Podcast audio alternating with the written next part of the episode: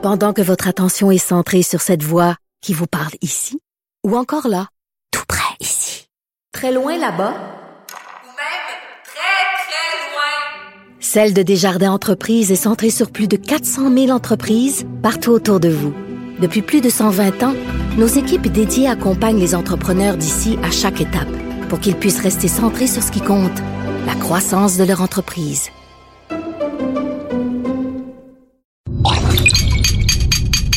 Cube Radio. Il me semble que je prendrais un petit verre de vin pendant qu'on on se prépare avant de boire du vin. Tu sais, il me semble que je prendrais un apéro avant de prendre l'apéro. Tu comprends ce que je veux dire? Ça, c'est comme dire. Avant de parler, j'aimerais dire quelques mots. Exactement, t'as tout compris. Et en plus, c'est du Sancerre et moi, je fais toujours ma petite blague sur le Sancerre. Si on s'en sert pas, on le perd. Alors, On, on, on des bonnes bouteilles. ben là, j'espère. On reçoit des gens importants, on va quand T'as même vu, il y avait ça? Oui, ben c'est, j'ai fait exprès. J'ai mis un petit Père Noël.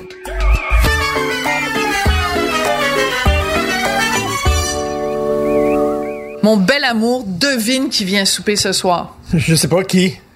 Un gars super drôle et un gars qui était indigné avant que toi tu sois indigné. Avec des gros yeux? Ouais. OK. Là, il va avoir des gros yeux. Ah sur oui, le il va être fâché.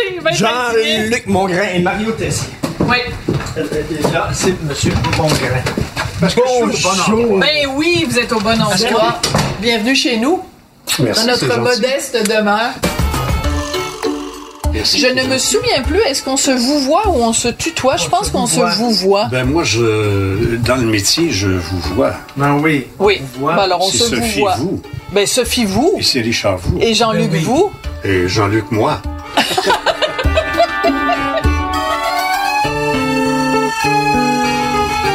Vous, vous avez toujours, vous voyez les gens en ondes, tout le monde, tout le- Oui. même les gens que vous connaissiez intimement euh, Oui. hors onde. Oui.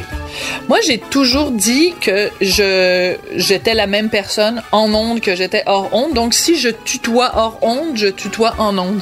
Non, Je mais pas, pas, pas, pas si la personne, mettons, devient député, ministre, Mais non, quelque chose comme les ça. politiciens, non. Les fonctions, Vous tu respectes. apercevoir que je suis la même personne qu'en autre. Ben, je le sais.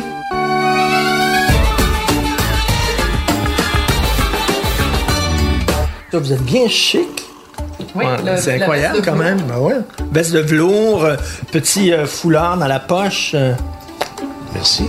Ben, écoute. Mais quand on va en visite chez des gens, Ben oui, habituellement. Ah, ben à d'ailleurs, moins d'être au chalet. à moins de s'appeler Catherine Dorion.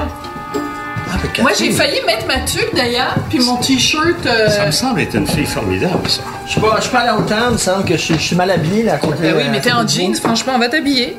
On comme va un- t'attendre. je pensais que tu faisais C'est non. la radiovision. Oh non, Ça c'est existe pas radio, c'est pas que je suis en jeans.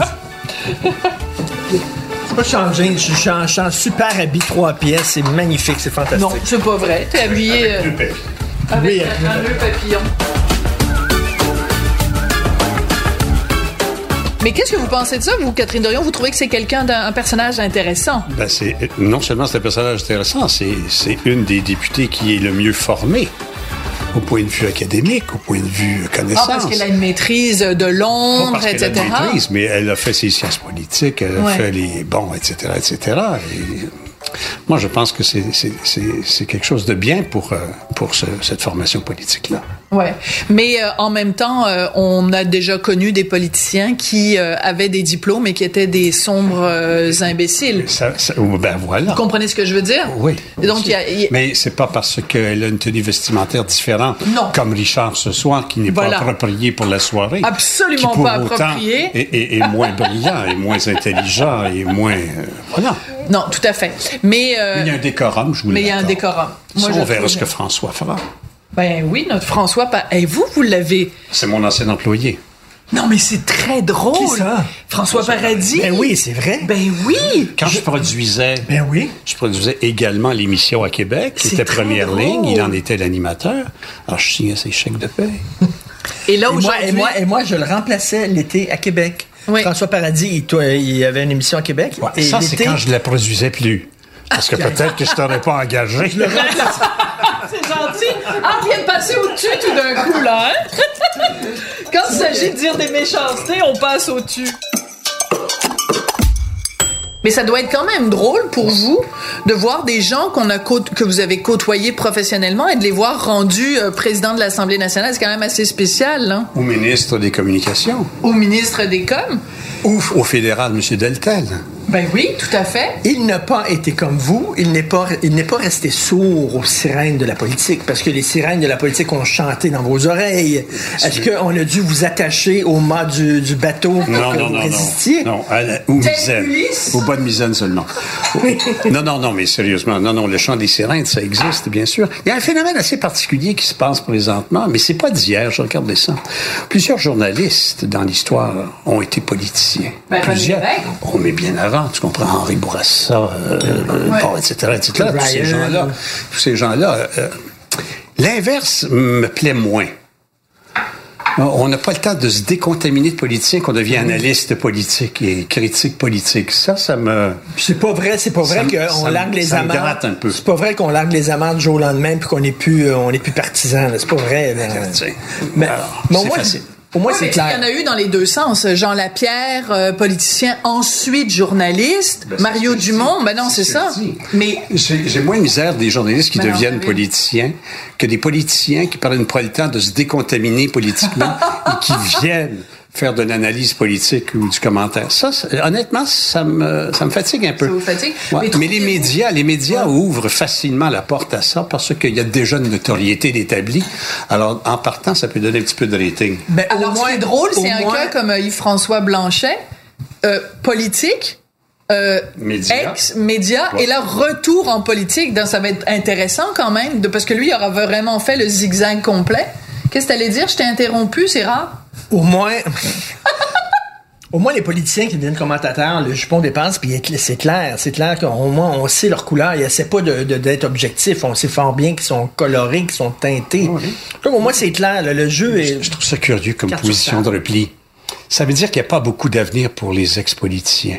Ben, ça a l'air que c'est tout à fait vrai. Ça a l'air qu'il y a beaucoup d'ex-politiciens qui ont de la difficulté Beaucoup de sur un difficultés. emploi. Alors, Comment si tu peux, euh, si tu peux, ouais. euh, si tu peux trouver la voie média, ben, tu viens de te donner un salaire que tu n'as peut-être jamais eu dans ta vie comme Ben, politicien. tout à fait. Là, Bernard Drinville est super content. là. Ben oui, il, pers- il reviendra Très jamais content, en arrière.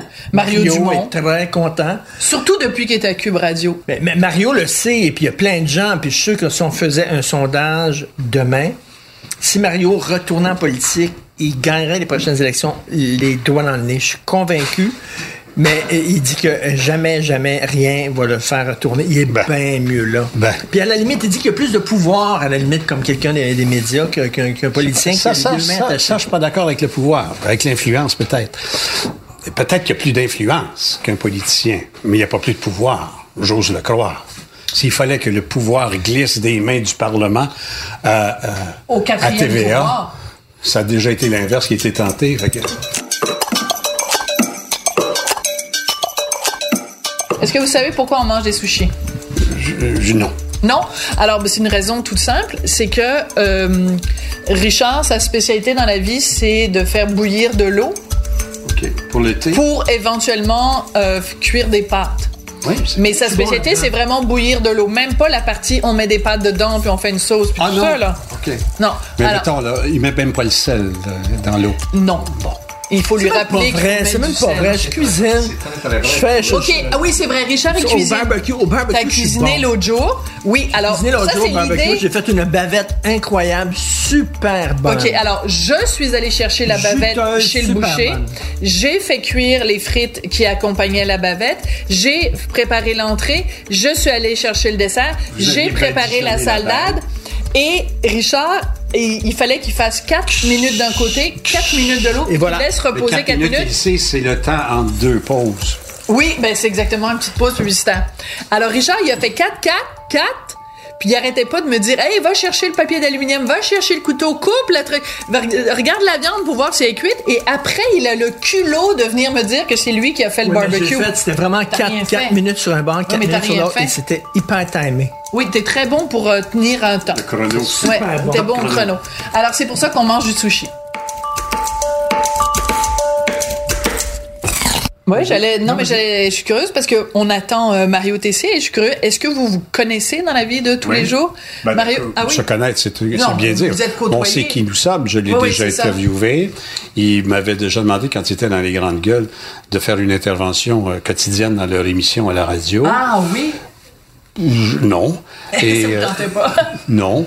Mais est-ce que vous pensez que votre, votre, votre métier à l'époque aurait été différent si euh, les médias sociaux avaient existé ou ça aurait été juste plus de, de gens pour exprimer. Ben, euh, Le propos aurait pas été différent. Il y aurait eu d'autres canaux pour y réagir. Moi, il y a des gens qui, très évidemment, n'étaient pas capables de, de me respirer, sans doute. Ça, ça doit, ça doit exister. Ben oui. On fait pas l'unanimité. On dit ce qu'on pense, on risque de nous tromper sans demander d'avoir raison. On est là pour faire du commentaire, de l'opinion. On peut pas plaire à tous. Mais il faut vivre avec ça. Moi, ça a commencé à la cour d'école. tu sais, je veux Oui. Ben, respirer. à la pouponnière. À la Vive, pouponnière? Vive, vive, Ça- mais ça a commencé Oui. pour nous tous à la pouponnière, c'est ça que les gens Il y a pensent. des gens qui le trouvent beau, puis il y a des gens qui le trouvent laid. Ben, c'est ça. Ma mère, moi, elle trouvait que j'étais le plus beau des chérubins, probablement dans la- derrière la glace. Mais la madame d'à côté, elle me dit, Margaret, le mien est bien plus beau. À partir de ce moment-là, la vie commence.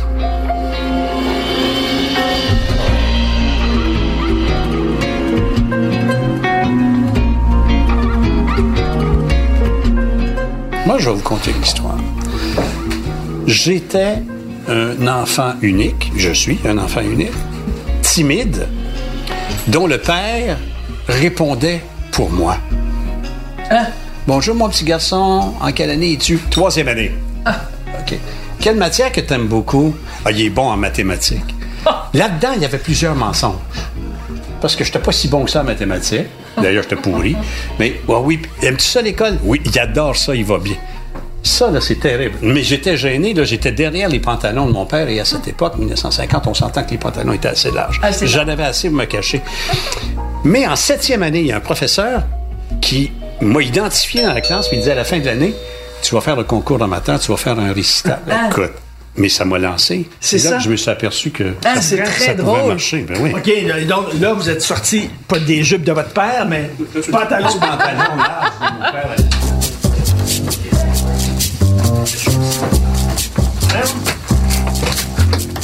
Hey!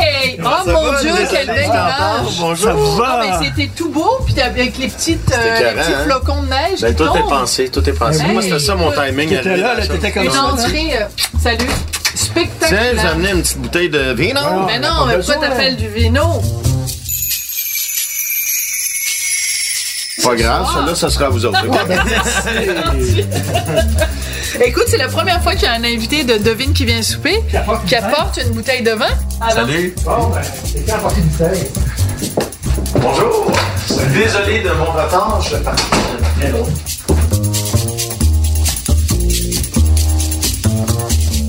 Mais je, ouais, je suis un gars de bois, moi je suis un gars de campagne, j'aime la campagne. Plus que la ville. Un militaire. Ben non. Ancien, ancien. Ben très, oui, mais très t'en parles ancien. dans ton spectacle, c'est très Ouais. touchant, puis très intéressant quand Merci. tu quand t'en parles dans ton spectacle. hein. Ouais. Ah oui, son, son spectacle, d'ailleurs, on, a ri, on a pleuré. C'est un cliché de dire ça, là. J'ai ri, j'ai pleuré, mais c'est vrai. On, Ben, on a fin, adoré, merci. Merci. adoré ton show. Merci beaucoup. C'était super bon. Et, viendrez euh, voir le prochain? Ben oui. Transparent, c'est ça? Ouais, je vous inviterai pour le prochain. Je vous Ben oui, tu parlais justement là, de ton entraînement, puis ta vie Ouais. militaire et tout ça. J'avais aucune idée que tu étais militaire. Ouais. Et par choix. Ouais, c'est ça. Ouais, je Pas sais. parce que tu étais recherché par la police. Non, t'es caché. je, je le raconte dans le show. J'allais au cégep, puis je me cherchais un peu. J'étais en sciences humaines, euh, pas de Pas de maths. maths. En rien, finalement. J'étais en rien. J'allais à mes cours de gym, puis je faisais de l'impro. Puis j'ai dit, c'est pas vrai, je vais faire ça pendant deux ans et demi. Euh, je voulais peut-être étudier en droit à l'université, mais je dis là, faut que je me tape ça avant d'arriver là. Je, je trouvais ça interminable. Fait qu'à un moment donné, je suis passé devant le centre de recrutement. Ils m'ont montré un film. Je trouvais ça intéressant. Fait que un mois après, je courais dans le bois.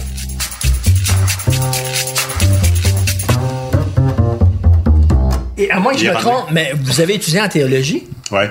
c'est ça? Oui, oui. Mais le- ok, toi, c'était les militaires, puis vous, vous étiez tenté comme par la prêtrise et la religion. C'est weird. Ben, c'est pas parce que vous étudiez pas- en théologie c'est que vous pas- voulez devenir pas, c'est pas ce qui m'attirait. C'est pas, c'est pas la profession finale qui m'est- qui m'intéressait. Mais moi, je suis un enfant euh, euh, qui a connu la Révolution tranquille. En 60, j'avais 10 ans. Donc, en 59, j'allais au Vêpres, j'avais la première communion, j'avais le brassard. Puis en 62, mon père, ma mère, puis moi, on n'allait plus à l'église. Alors, il y a tout un bascule de la société québécoise que moi, j'ai vécu. et, et- et à l'adolescent, avec une éducation très religieuse et stricte, pour me rendre à 10 ans, puis à 13 ans, eh, ça n'existait plus, ça. J'étais bébé avec l'eau du bain, là. Ça n'existait plus, ouais. Ben, voilà. Alors, moi, pour moi, ça a toujours été. L'Église, c'est grâce à elle si on est ce qu'on est, puis c'est de sa faute si on est ce qu'on est. dans son institution, dans, dans sa façon de faire. Alors, moi, j'ai été voir comment un discours idéologique, une- fiction, peut devenir une façon de vivre pour des gens. Puis après ça, tu leur coupes ça sous le pied. Et comment on s'organise maintenant? Quelle pour ça- société on ça- se bâtit? la C'est pour ça que question, vous avez- c'est pour ça que quelle vous avez fiction- étudié en, en théologie. Oui. Mais, mais c'est- ça, ça mène où, ça, la théologie? Là? Je sais pas. Ben, l'objet de ta vos science- parents disaient pas, non, non, étudiant en théologie. Mon père a dit Qu'est-ce que tu vas faire avec ça? Ding ding. Le mot d'église. Oui, ben, de celui qui est l'objet de ma science. C'est un pourquoi on va étudier en théologie? Pour devenir théologien, pour devenir prof de théologie? Pour, pour- pour- Pour, de- pour, pour, pour ma quête propre. OK. Mais c'était quasiment de la sociologie, en fait, que vous Ah ben, il y a faisiez. de tout là-dedans. Il y a de la psycho, il y a de la sociologie, il y a de la psychosociologie. Oui, il y a de l'exégèse, bien sûr. Mais il y a surtout connaître la dynamique du fonctionnement, dans, dans le- j'allais dire presque dans la manipulation des gens. Comment tu es capable de... Écoute, là, pense à l'histoire religieuse là, qu'on t'a racontée et que là, on t'a raconté comme vrai, En dogme. en dogme. Ça se peut pas. Est-ce que ça vous a aidé à devenir un communicateur, justement, quasiment comme un, un curé en prêche? Alors, Qui non. faisait son sermon? Non, mais Non? ce qui m'a aidé, je vous raconte ça, je ne veux pas prendre trop de temps, mais j'ai été, je me suis porté volontaire pendant que j'étais en théologie pour aller enseigner les sciences religieuses. Il y avait une religieuse qui a fait une dépression. Ils ont, ils ont passé dans la classe, ils ont dit, y en a-tu qui veulent aller essayer ça? très drôle. Je me suis porté volontaire pour y aller. Bon, j'étais un universitaire, secondaire, deux filles, pas de problème avec ça. Et là, je regarde le programme. Ce matin-là, c'était l'amour de Dieu pour toi.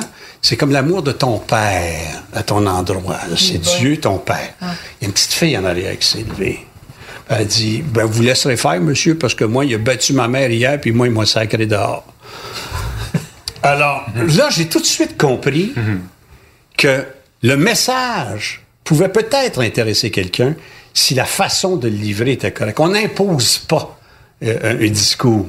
Alors moi, j'ai changé le programme, j'ai jeté ça par le, dans la poubelle, j'ai dit, vous allez vous faire un journal personnel, quotidien.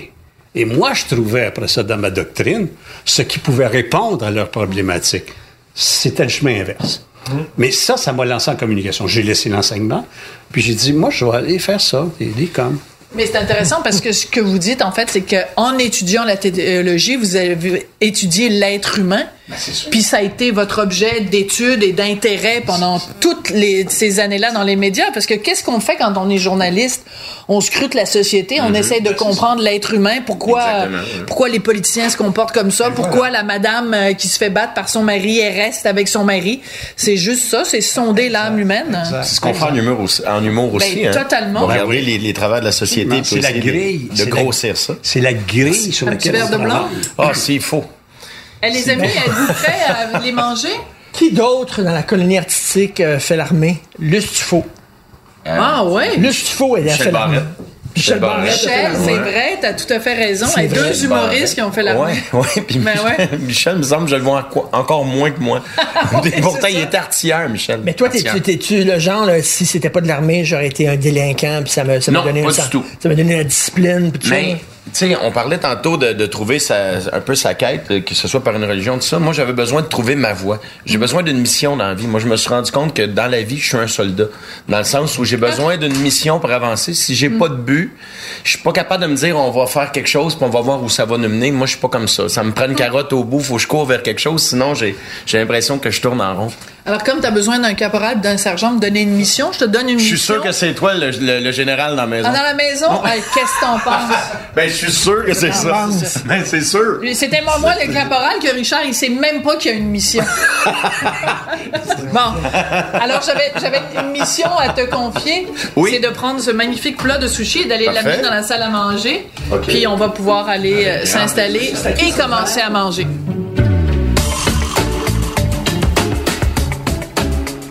Jean-Luc n'a plus euh, rien à boire? Mais quand il y en a Ça plus. pour moi. Quand il y en a Vous êtes plus. sûr? Oui.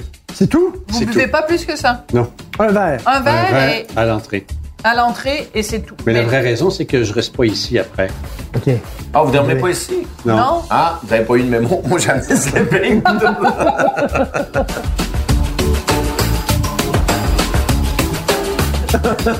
Ben alors, ceux qui boivent, on va trinquer. Mario, Oui. C'est un plaisir. Plaisir. Jean-Luc, c'est un plaisir. Richard, On, c'est on toujours peut un lui donner plaisir. de l'eau quand même? On va donner de l'eau. On peut, Ouais. on, on peut pas faire un On tour peut donner même. Avec un verbe, c'est 7 ans de mauvais sexe. là. On n'a pas de...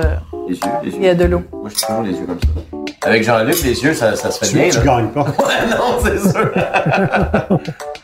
Ça, est-ce que ça vous suit encore, l'affaire des yeux? Parce qu'ils me voient plus à la télévision, ça me suit moins.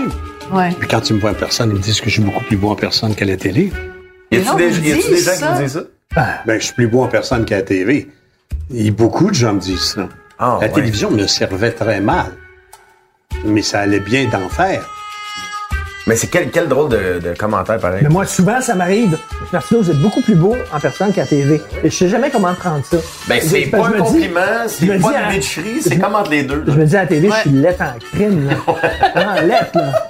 Vous êtes beaucoup plus beau en personne. En même temps, c'est le fun, je suis content quand vous en êtes beau en temps, personne. en même vois- temps, tu sais pourquoi ils t'ont engagé. Hein, exactement. Ben oui. C'est pas mais- parce que t'es cute. Ben ouais, ben ouais. Toi, quand t'étais poursuivi, là, Ouais. À Ouais. Mais Ouais. peut-être juste rappeler, c'était quoi? C'était fait une Oui, on a fait une parodie sur une chanson de Céline qui s'appelle I'm Alive. Et là, du jour au lendemain, elle arrêtait de faire des spectacles et euh, ils, ils tombaient euh, 24 heures sur 24 ensemble. Puis nous autres, on partait de là pour dire comme n'importe quel couple, ils vont se taper ses nerfs à un moment donné. D'où le « elle m'énerve », tu comprends? Parce qu'on est toujours ensemble. Mais c'était très drôle. Ben oui, c'était drôle. Mais il y avait des bouts, avec le recul, tendancieux dans la chanson. Ah oui, Euh, comme quoi, par exemple? ah, ben, on faisait allusion, euh, tu sais, que quand j'avais 16 ans, René était mon amant. Puis là, moi, en arrière, on faisait agent, Céline, agent. Fait qu'on on jouait un peu euh, sur les deux niveaux. Et euh, avec le recul, c'était pas une si bonne idée que ça.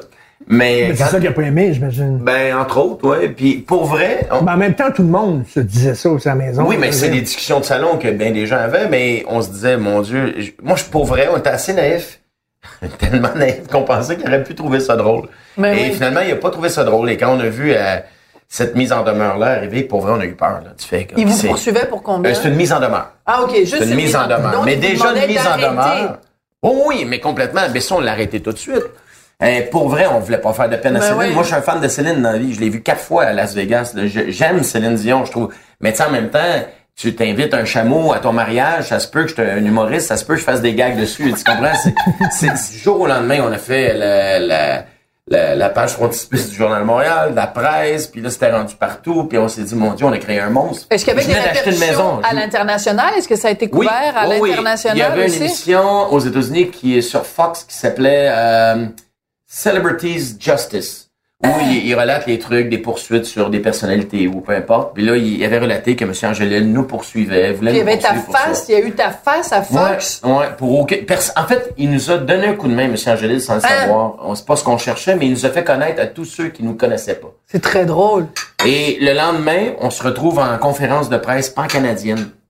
On a des journalistes de, de partout et euh, on s'était préparé avec les avocats et tout ça. Et je me souviendrai toujours, je pense que c'est Nathalie Petrovski qui pose la question et qui demande, vous répondez quoi, Monsieur Angélil, qui dit qu'on n'a pas le droit de prendre une œuvre qui existe et de la parodie?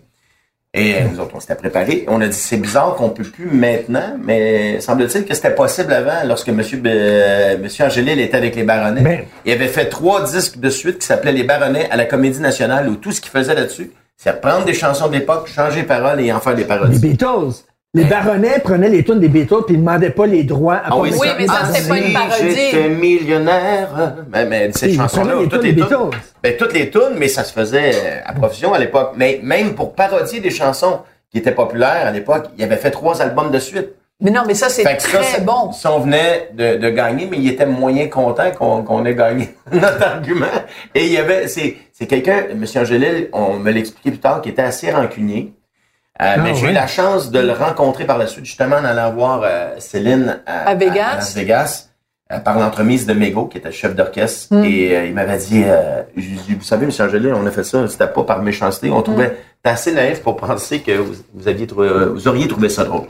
Il fait, il m'avait dit, je me rappelle, tout va être correct, tout est correct, tout est Hein. correct. C'est oublié. C'est un gentleman, Monsieur Angélique. oui, oui, c'est un grand monsieur, tu sais, puis pour vrai avec le recul. Mais tu sais, quand t'es kid, tu, tu fais des trucs sans trop réfléchir, puis celui-là, on a Mais est-ce que ça veut dire qu'aujourd'hui, tu ne le ferais pas? Ah. Sachant ce que tu sais, tu ferais pas quelque Ah non, comme vraiment ça. pas. Vraiment pas, parce que j'aime pas... Tu sais, il y, a- il y a des gens qui vivent très bien dans la controverse. Moi, je suis pas bien là-dedans. Ah, j'aime ouais. pas... euh, J'aime pas euh, que brasser des, du trouble. Moi, j'aime ça quand ça va bien. Moi, je suis un golden retriever. Je veux que tout le monde soit Oh! heureux. Je veux, je veux avoir du fun dans la vie. Je, je cherche pas ça, moi. La, Excuse-moi, la mission, c'est- c'était quand même les grandes gueules, là. Oui, oui, c'est sûr, mais, Mais on peut une être grande gueule, gueule. mais Ouais, mais on peut être grande gueule différemment. Il y a une émission en France qui s'appelle Les Grandes Gueules Ouais. où on, on va, euh, on parle des, des, des grands, des grands dossiers puis des, des, des, des grands enjeux. Nous, on voulait juste faire rire. Bref, t'aimerais pas être moi.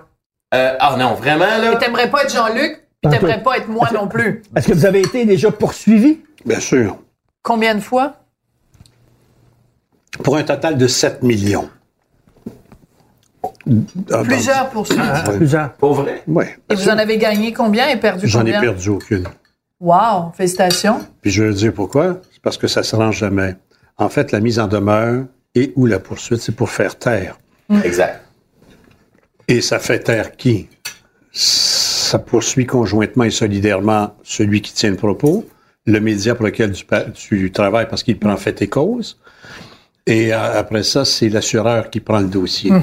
Alors, l'assureur dit à l'avocat qui n'est plus ton avocat, mais qui est l'avocat de l'assureur, mais on te l'a présenté comme étant ton avocat, Ouais, ouais. mais c'est l'assureur qui est au bout puis qui fait clic clic clink clic clink Alors, qu'est-ce qui arrive? Là, il parle à ton avocat, ton avocat il dit ouais, tu sais, un procès, on sait jamais. Ah ouais, qu'est-ce que tu veux dire? Ben, c'est quoi tes chances Ben, 55 ans. OK, 55 ans, good. Euh, combien de jours de procès? Ben, ça va prendre 3-4 jours, les enquêtes, puis les questions préalables, puis les interrogatoires au préalable, etc., etc. OK, le gars est poursuivi pour combien? Poursuivi pour 200. Ah, vas-y, 20 000. Hein? C'est réglé. C'est comme ça que Le ça gars, se le gars, il a un billet de loterie, il vient d'avoir 20 000, il n'a plus besoin de frais d'avocat, etc., etc., il vient de faire 20 000.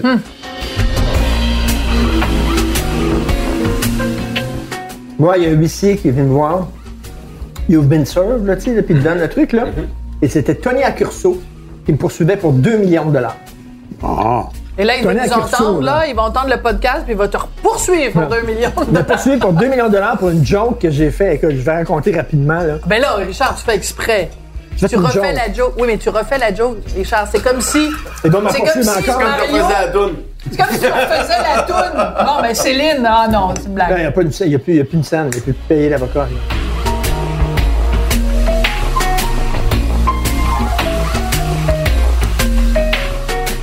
Le problème avec ce genre de poursuite-là, c'est qu'on veut faire taire. La personne, elle veut pas nécessairement euh, régler ou elle veut pas nécessairement qu'il y, ait- y un procès, tout ça. Elle veut juste faire taire. Et le danger, c'est qu'il y a plein de gens qui, justement, ont peur des poursuites et s'auto-censurent. Plein de médias qui ont peur, euh, justement, de- d'engager des gens qui font de l'opinion parce qu'ils ont peur pour les poursuites et tout ça. Donc, ça crée un climat, cette tendance-là à envoyer des mises en demeure à droite et à gauche et à poursuivre.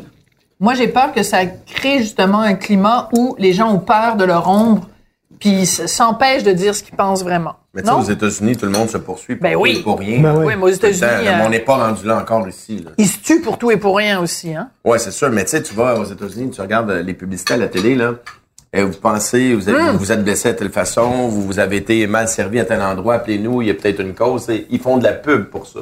Hmm. Donc, je sais pas si on est, euh, à ce que j'entends, peut-être qu'on se dirige vers ça ici, tu penses? Non, mais je fais juste dire que de façon générale, euh, on, on, on, on pense qu'il y a beaucoup de grandes gueules au Québec, puis tout ça. Oui, il y en a. là, Il y a des gens qui ont, qui, ont, qui ont peur de rien, qui ont peur de personne. Mais pour, pour une personne qui a peur de personne, il y en a dix qui ont, qui ont peur de leur ombre, puis qui écrivent euh, des articles Ouais, super tranquilles en parlant des comprends. petits chats, puis de tout le monde est beau, tout le monde est fin. Tu sais. Je suis allé jusqu'aux interrogatoires, moi, pour le, le- le- le- le- on s'en allait au procès.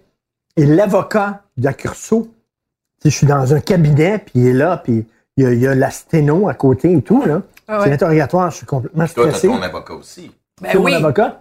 Et là, il dit Bon, vous avez fait une mauvaise blague. J'ai dit Oui, mais si vous me connaissez, les gens qui me connaissent, j'utilise souvent l'humour Mhm. pour faire passer mes messages. Il dit Ah, il y a un comique. C'est un comique. Il dit LCN, c'est un poste de comique, ça.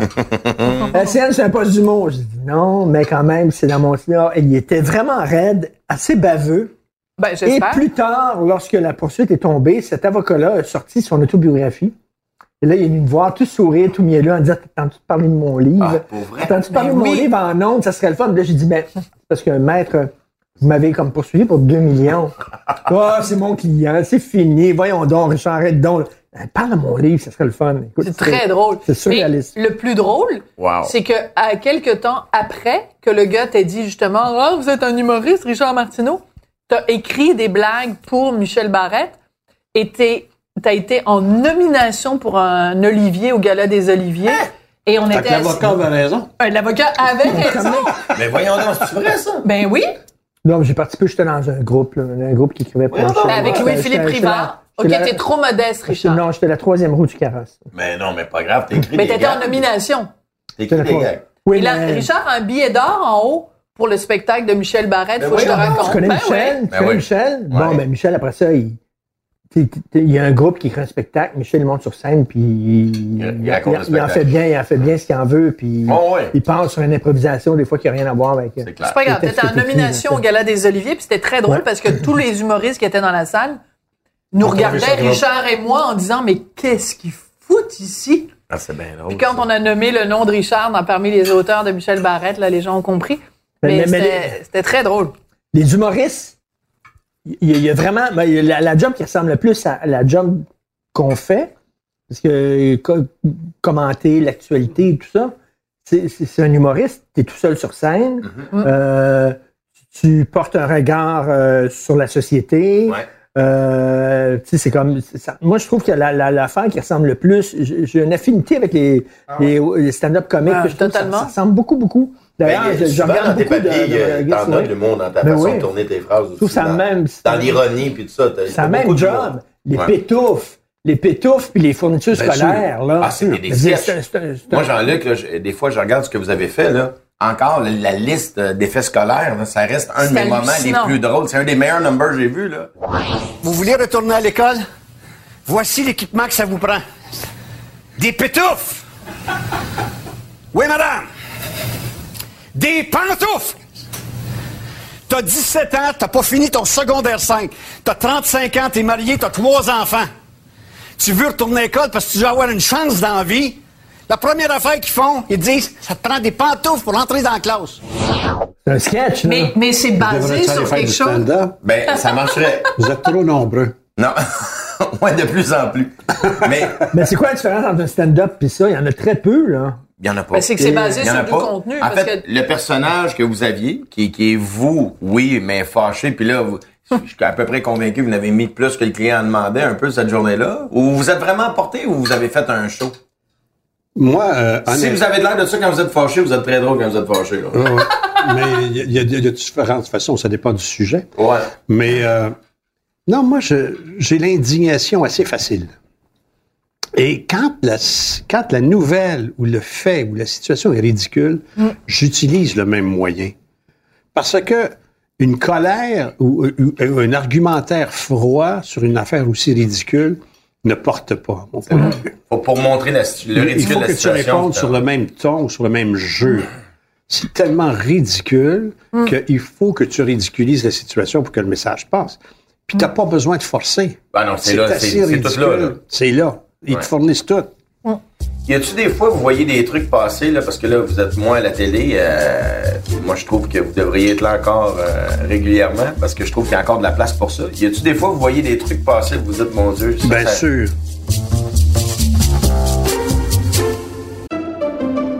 Pendant que votre attention est centrée sur cette voix qui vous parle ici, ou encore là, tout près ici, très loin là-bas,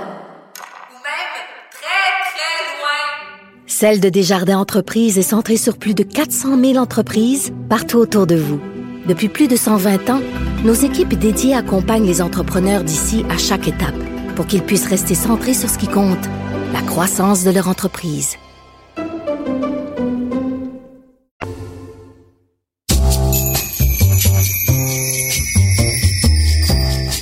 Euh, oui, ça m'arrive encore. Puis oui, il y a des sujets pour lesquels je trouve des, choses tout à fait incroyables qui mériteraient euh, une critique importante. Mais euh, Richard fait très bien ça, là. Mhm. Ouais, il fait c'est très vrai. bien ça. Ouais, c'est vrai. Il fait, il- il- il- Mais brièvement, je Ben, ben, ben, c'est ça. Non, Bobo, mais- vous étiez vraiment le master, là, le, le- le maître là-dedans. Ben, Vous tu le fais cinq show minutes vous. tous les matins, Ben, c'est ça, c'est cinq minutes, là. Mais euh, Mais vous reconnaissez-vous, je, je veux pas non plus euh, te- Non, non. tourner tous les projecteurs, mais est-ce que vous reconnaissez un une certaine, ben, Ben, c'est ben, c'est moi- le même un, métier. un écho dans, dans Ben non, ce qu'il fait? C'est parce que moi, si je peux faire ça, si je peux me permettre C'est parce de faire que ça... Jean-Luc est Parce passé que d'abord. Jean-Luc était là avant puis il a ouvert la porte. Ben, c'est ça. Mais c'est c'est rien que... Tu sais, c'est ça, là. Sinon, euh, jamais, jamais j'oserais faire ça. Je me dis... Tu sais, j'ai j'ai les pétouffes puis j'ai j'ai plein d'autres affaires, là. Un dédouané, moi, là. Puis là, moi, en disant, eh ben là, il a ouvert la porte pour ça.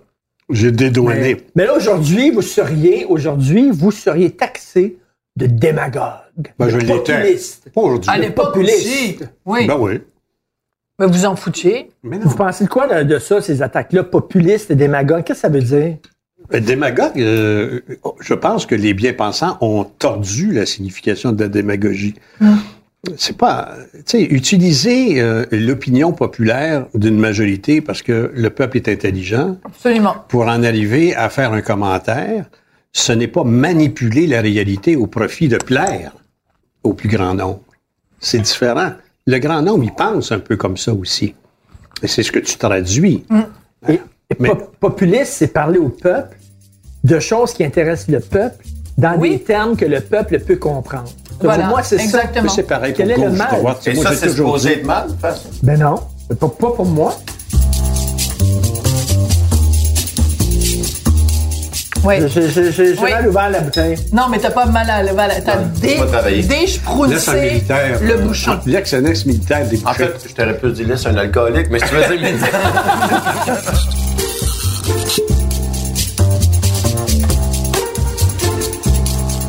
Tu co-animais donc le pré-gala euh, du Gala Le des pré et Oliviers. l'après-gala, ouais. Et l'après. Le pré et l'après. Mais l'après, Ouais, excuse-moi, je suis allée me coucher parce que fallait que je me lève tôt le super le lendemain. fun. C'était vraiment cool. la- C'était le meilleur moment. J'ai raté le meilleur moment, finalement. C'est ça que tu me dis. Ouais. Alors, Il y a des bons bouts dans les deux, mais l'après, t'as le fun. mais, euh, et moi, j'ai trouvé, euh, ben, et, et, et je t'avoue, honnêtement, que je regardais le pré-gala et je me disais, je croisais les doigts et je me disais, j'espère que Mario fera pas une gaffe. J'espère que Mario va pas faire dire une énormité puis que là, je vais être obligée dans le journal de demain matin de d'écorcher un petit peu Mario puis je le, le lundi puis je le reçois à souper le mardi. Je t'avoue honnêtement que j'étais contente que j'avais une belle étoile à mettre dans ton cahier. Mais il reste que le gala de dimanche, je l'ai trouvé bon, pas drôle, mais ça n'a rien à voir avec toi. C'est pas toi qui C'est l'animais. tellement subjectif, ça. C'est tel- je le sais, Ouais. je le sais, ça, je sais ça. Mais j'ai trouvé que il y avait énormément de vulgarité, qu'il y avait énormément de blagues, de nounes, de fourrés, de, de pètes, de pipi, de caca, de vulve, de bon, etc. Et je me suis dit, c'est sûr que moi, j'en vois à longueur d'année des spectacles euh, d'humoristes et je me dis, c'est comme si on était allé chercher chez les humoristes au Québec les moments les plus en bas de la ceinture. Mais tous les humoristes au Québec font pas des blagues en bas de la ceinture. Toi, dans ton, dans ton spectacle, je me rappelle même pas une blague en bas de la ceinture que y tu faite. pas. Ben, c'est pas quelque chose qui me plaît à moi, mais Voilà.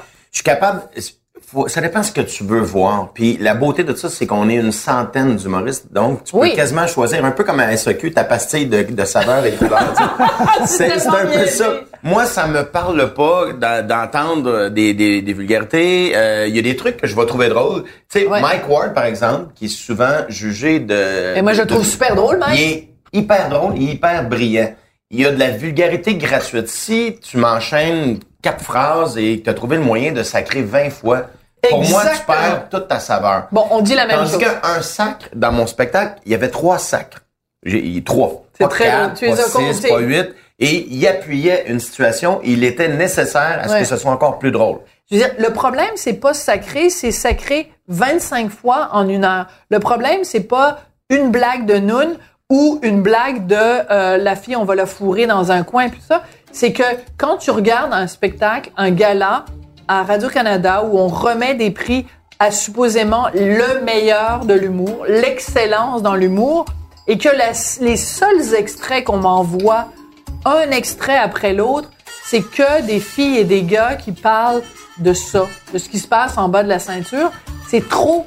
Et moi, je fais juste dire, les amis, pouvez-vous réfléchir un peu à où votre métier est rendu?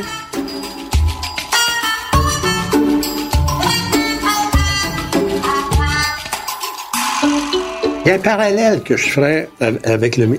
Présentement, la critique que l'on entend, c'est qu'il n'y a plus de journalistes, il y a rien que des chroniqueurs, puis des gars qui donnent des opinions, puis des filles qui donnent des opinions. Il n'y a plus de journalistes, c'est juste l'opinion, des commentaires. C'est pas vrai. Ça. Mais c'est ce qu'on entend. Mais il y en a beaucoup.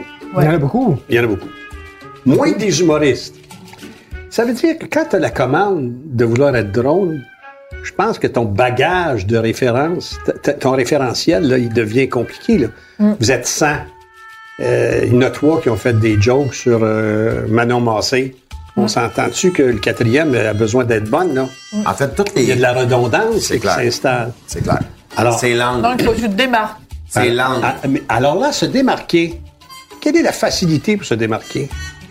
Parce que je pense qu'on a tué énormément de choses sur l'hôtel de l'humour. L'humour, là, tout passe par l'humour. Ah, l'humour, c'est drôle, c'est bon. Là, vous voulez pas rire de toi, c'est juste une joke. Mais c'est ça. Et ça, je pense que ça devient facile. Ça devient un matériel facile. Mais, Non, mais je il y a dire- certainement des humoristes qui ont pas le, le backup référentiel, excusez mon anglicisme, pour, pour se, se trouver une niche euh, pour dire sans être Ceux sans la qui- vulgarité. Moi, je pense que ceux qui durent au fil des années, qui vont vraiment durer, là, pas ceux qui sont de passage puis qui Ouais. ont eu euh, la lumière sur eux pendant un an ou deux, là, ceux qui sont qui vont être encore là dans dix ans, Mm. ceux-là vont avoir une vraie proposition. Il y en a, là, moi, je peux facilement vous nommer, là, je dis, OK, celui-là va faire carrière, Mm. c'est sûr. J'en vois plein. Au contraire, moi, je, là, on, on parle du côté négatif, puis tu sais, on a souvent tendance à dire, euh, c'était beaucoup mieux dans le temps. Je suis retombé sur des Non, horreurs non, non, de non, certains gars-là, là. On parle dans les années 90. Écoute, on a ressorti un extrait de Lise Dion qui était, qui allait chercher son prix euh, Olivier de l'année en 1999. Ouais. Le présentoir où elle faisait son, son discours, là, c'était un urinoir. Il avait fait des urinoirs, il y avait trois, en 99, là. Ah ouais. Trois urinoirs avec le micro, c'est là-dessus que tu allais faire tes remerciements. Et pas pour un numéro, là. Ils ont dû, ils ont Tout ça, Tout, tout le temps. là. C'était tout le temps. C'était une mauvaise idée sur cinq minutes. Ils l'ont fait sur deux heures et demie. fait que, tu sais, fait que tu dis, c'était beaucoup mieux avant. Pas tant. Ça dépend de ce que tu regardes, tu sais. Mais les jeunes humoristes, euh, ont moins, euh, je parle pas de sacré, là. Mais si, mettons, t'essaies un truc, c'est facile de pas se tromper quand t'essaies rien. Je Ah, pense très qu'il faut euh, essayer des trucs. Ouais. Souvent, ils vont essayer de japper plus, plus fort, peut-être au début, en début de carrière, pour essayer Mm. d'attirer l'attention. Mais je pense qu'il faut aller plus loin que ça. C'est bon de leur dire, faites attention, il existe plusieurs mots dans la langue française, on peut en utiliser Ben plusieurs. Mais je pense qu'on passe tous par là de dire, OK, je vais essayer de faire ma place. Puis des Ouais. fois, on n'est pas habile. On parlait de, la- de la parodie de Céline Dion qu'on a Ben fait tantôt. Je, je, ferais ça pas ça aujourd'hui. Voilà. Oui, je rirais encore de ça, mais je trouverais un autre angle. Ouais. C'est mon angle qui était pas bon.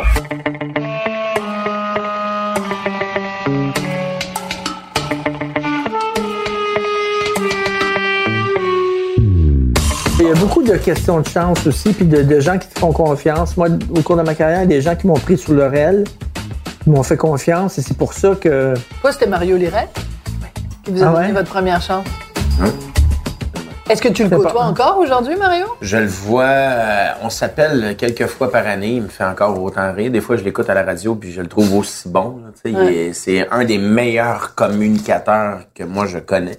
Si en plus Parce il avait qu'il aime le monde. parce qu'il aime le monde pour vrai, mais si en plus il avait été travaillant, puis ça j'y ai dit souvent, puis je, Ah je le tu dis là, puis ça me dérangerait pas Ouais. de dire là, s'il avait avec le talent qu'il avait, s'il avait été travaillant un peu là, c'est extraordinaire parce que c'est le gars. Ah. Des fois je l'appelle là à la radio, là, on, on jase là. On jase, puis là, ben oui, ben, Mario, il me raconte trois, quatre histoires. Là, il dit, bon, je suis pas m'en vais en ondes. Mais là, je suis en train- je en train d'y parler, là. Je il peut pas avoir réfléchi à ce qu'il s'en va faire. Là. Là, il prend un micro, là, il fait cinq minutes. C'est super bon, c'est bien construit, ces trucs. Mais, Mais s'il avait travaillé, ça aurait été meilleur. il- ben, je me dis ça, on sait jamais, mais je pense que oui, tu sais, je veux dire, quel grand communicateur? Oui, c'est lui qui nous a donné notre première Mais c'est euh, toute une époque, là, Lirette. Ouais. C'est Guy Aubry. Ah ben oui, Alain Monpetit. c'est Alain Monpetit. Coco Douglas. Coco Douglas ça, c'est les années 80. La radio, 70. la radio des années 70-80, là, C'est la t'avais une montagne, montagne de coke de toi, Ah, ben oui. là. Ben oui. Puis, euh, écoute, quand il disait, là, viens faire, c'est Lucien Francaire qui me racontait ça, qui a con- connu cette, cette période-là. Ouais. Viens faire cinq minutes à la discothèque, il a dit à, oui. à tes je suis Funky dans telle Town. discothèque, il Et payait j'ai Funky. Town. C'est exactement ça, Funky. Town. Ben oui, c'est le film Funky Town. 500 piastres. extraordinaire. C'est ça. 500 piastres pour prendre le micro. On est dans, dans le milieu des années 70, là. Ouais. Il faisait 5 clubs par soir. Mario me racontait ça, là. Ben ouais. 5 clubs par soir. là. Hey, salut, c'est 3500 pièces à l'époque. cash. En dans les années 70. Pas déclaré à l'impôt, là, pas déclaré au fisc. Là, ils ont plus une somme. mais tu sais, ils ont flobé comme ça n'a pas de sens. Mais c'était ces années-là. Les avez-vous côtoyés, vous? Ben, je les ai pas côtoyés, mais je les ai connus, OK. ce qui est très différent. Ouais. Euh, Mais c'était-tu rock'n'roll à la télé Me- aussi? me- Parce qu'on parle de pas radio, mais c'était-tu comme ça? la, la télé, c'était plus tard. C'était Ouais. plus tard. Mais moi, quand, quand j'ai commencé à la télé, euh, c'était pas des grands groupes. Tu comprends? Ouais. Ah, c'est ça. Alors, l'actionnariat n'était pas à ce point important. Et, et ça, c'est ce que je, je trouve triste. À Télé 7 à Sherbrooke, c'était la deuxième station au Canada à, à être En créée, à exister, Ah, à exister, avec un signal qui rentrait à Montréal. euh, Et il y a eu des, c'était un laboratoire extraordinaire. Moi, si je vous compte comment j'ai commencé à faire la télévision, vous allez tomber à la tête, vous allez dire, voyons donc. J'ai mon journal, je vends mon journal à Power Corporation. Je- Avec un bon, pour un bon montant? Ça a bien été. Et, et- J'aime l'euphémisme. alors, et là, j'ai un contrat de service que je continue euh, à- à- avant. Et là, je m'en vais euh, à Télé7 pour dire, écoutez, on va faire un échange commercial. Vous allez annoncer l'hebdo, Ah, ben oui. et puis moi, je vais mettre vos, euh, vos films du week-end dans mon hebdo. Il sort le jeudi. Alors, ce deal-là se fait rapidement au coin du bureau. Et le gars qui est devant moi, c'est le directeur général de la station et président de Patonic, Bernard Fabi. Ben oui, ben Ben- oui, ben oui.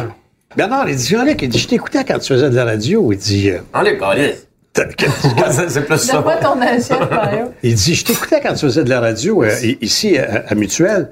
Il dit, là, il dit, t'es un journal, puis il dit, t'as vendu. Tu sais, il dit, qu'est-ce que tu fais? Je fais, je sais pas ce que je vais faire. Tu devrais faire de la TV. Hein? Je dis, Bernard, C'est lui qui vous a dit ça, c'est je connais pas ça, la télévision. Mais il dit, comme la radio, moi, on va te regarder faire. Ce qui existe aujourd'hui, ils mettent toutes des webcams dans les- C'est exactement ça. Ah, voilà, on en a Cube Radio. Alors, il dit, euh, es-tu capable de, peux pas me poser des questions? hein? Il La réalité, il dit Jean-Luc, il dit, j'ai une émission d'affaires publiques locales qu'il faut que je mette pour le CRTC dans mes promesses de réalisation. Si tu m'en enregistres quelques-unes, moi, je vais pouvoir mettre ça dans mon cahier, je vais avoir mon renouvellement de licence. Ça se peut qu'elle passe, ça se peut qu'elle passe pas ton émission. Quand tu n'auras pas de game le mercredi, ça va être toi. Puis s'il y a des games le mercredi, il n'y a pas d'émission. Ah, c'est correct. On va essayer ça. Je commence à poser des questions à, des, à l'archevêque de Sherbrooke, au maire de Sherbrooke, au député provincial de, etc. Et là, les ratings arrivent. Ils connaissent pas l'invité. Personne connaît l'invité à Sherbrooke. C'est qui le député provincial de Saint-François, M. Désiel? On le connaît pas. Alors, Mais les codes sont bonnes. 700 000. Il m'a rien dit. Tu es capable de poser des questions à du monde qui est connu? Mais J'ai dit, les réponses qui vont être différentes. La question va être la même, ça ne changera rien. Alors, le premier ministre, le ci, le ça, C'est excellent. 1 million, 1 million 100, 1 million, 1 million 100, tous les mercredis soirs à 19h. Alors, c'est demain que ça parti. Vous avez quel âge? Euh, en 85, euh, je suis venu au monde en 51, j'ai 34 ans. Vous avez connu le succès à 34 ans? Ce qui est une très bonne chose. Ah oui, pourquoi, Parce qu'à 20 ans, si tu connais le même succès, peut-être que tu n'as pas le même rapport avec ta gestion de. Du succès De et de popularité. l'argent et de tout. Alors donc, c'était ça. Après ça, J'ai dit, c'est-tu Bernard? J'ai dit, pas ça, on va faire ça. J'ai dit, je vais t'en faire une à tous les jours. Et j'en reviens pas, Bernard est encore là aujourd'hui. Ben oui. Ah oui. Ben, tous c'est le maître à penser, il est Ah, en ben, arrière. là. certain. Puis C'est un lui. C'est un génie de la télé, Bernard Fabi. Tu fais ça. Puis, oh, d'un coup, il y a une voix qui rentre dans, dans TVA, puis c'est lui qui pense. tu. Euh, alors, j'ai dit, je vais te faire ça, moi. À tous les jours. Qu'est-ce que tu vas faire? J'ai dit, je m'appelle mon grain, je vais mettre mon grain de sel dans l'actualité. C'est un bon flash, ça. oh. Il dit, c'est quoi l'émission? Je vais faire comme tout le monde, je vais lire mon journal, je vais prendre mon café, puis je vais dire, ça a-tu du bon sens? Ça n'a pas d'allure, ça. Qu'est-ce que c'est ça, cette affaire-là? Puis on va poser la question au gars qui fait le journal. That's it. Et est-ce que vous preniez C'est votre le même, café? c'est le même, ça. Mais Télé 7 pouvait faire ce risque-là. C'est pas la tête de réseau, tu comprends? Mais ça a marché. Est-ce que vous preniez votre café? Ah, ça n'a pas été long, ils ont pesé Ouais. sur le piton. dans une tasse? Ouais, ça tasse mon grain, ça. La Ouais, la tasse? tasse veux ça. Ouais, on a ça. Alors ça, c'est mon ma marque de commerce. Ah ouais. Toujours ma tasse de café, etc., etc. C'est le vieux micro de, de comment ça s'appelle? euh, de Larry King. la- Larry King. King, Larry King. Carson. je Exact. là. Alors, moi, j'ai ma tante. Et c'est là que Pauline Martin a dit, il y a quelque chose là. Ça, ça. C'est là qu'elle a commencé à imiter. Ah oui, à samedi PM. Oui. Ah ouais. Puis Moi, j'ai grandi en regardant ça. Ah ouais? Ben, écoute, alors, moi, je sais pas, moi, comme imite, là. J'ai aucune idée. Fait qu'un samedi matin, j'étais au dépanneur, C'est très drôle. puis il y a des tas de journaux à terre, là. Des, des journaux potins, là, sais. Je regarde du deuxième regard le journal. J'ai pas accordé d'entrevue, moi. Tu sais, Théo, là, le journal t'attend. Je prends ça, c'est pas moi. C'est elle, avec la moustache, les grands yeux, etc. Vous trouviez qu'elle vous ressemblait? Ben, sur le coup, euh, on prenait coup d'œil. Fait que là, j'ai réussi à la rejoindre. Alors, elle, ce qu'elle a fait, elle a pris mes cassettes d'émission, elle a pris les cassettes d'émission, puis là, tu sais, elle a mis ça à fast forward, elle a mis ça à rapide. C'est comme ça que t'imites quelqu'un, ouais. C'est ben, c'est ça.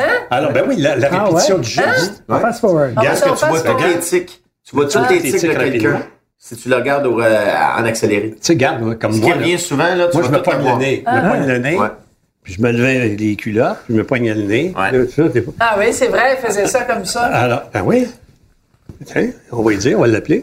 Puis là, C'est très alors, drôle. tout ça, alors, tout ça, là, elle, elle a pris ça. Puis là, elle est allée dans sa salle de bain, puis elle a pris son crayon, puis elle s'est faite une moustache, puis là, elle a travaillé. Puis elle a dit, tu ressembles à mon frère, mon frère te ressemble. Il y a des rumeurs à l'effet que cet incendie de BPC aurait provoqué des effets bizarres chez ceux qui ont été contaminés. On parle même de désordre au niveau de la sexualité. Alors, c'est de même qu'elle a commencé à imiter ça. Mais ça, c'était... euh, Elle m'a aidé, elle. Ben, oui. Ben, elle vous a vous aidé. l'avez, ben, vous l'avez, vous l'avez aidé aussi. Oui, oui, non, mais c'est ça. Non, mais c'est drôle quand parce je me suis que-.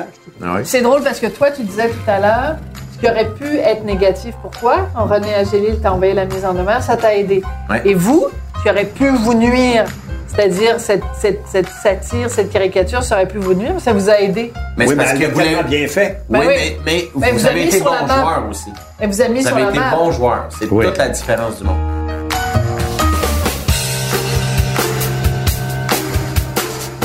Il n'y a rien de pire que des gens qui arrivent à un certain âge et qui veulent paraître jeunes. Je trouve que tu te ridiculises. D'ailleurs, j'attends le dessert et je veux parler, je veux qu'on parle d'âge. De l'âge. De l'âge. C'est drôle, j'en parle dans mon nouveau. De l'âge. Je t'ai jamais dit ça vraiment, mais j'ai 57 ans. Je dois avoir 58 l'été prochain. Je trouve pas ça super le. Ben, tu me parles juste de ça. On va prendre une petite pause, je vais aller c'est chercher le dessert. C'est pas. euh, Je sais pas plus que ça.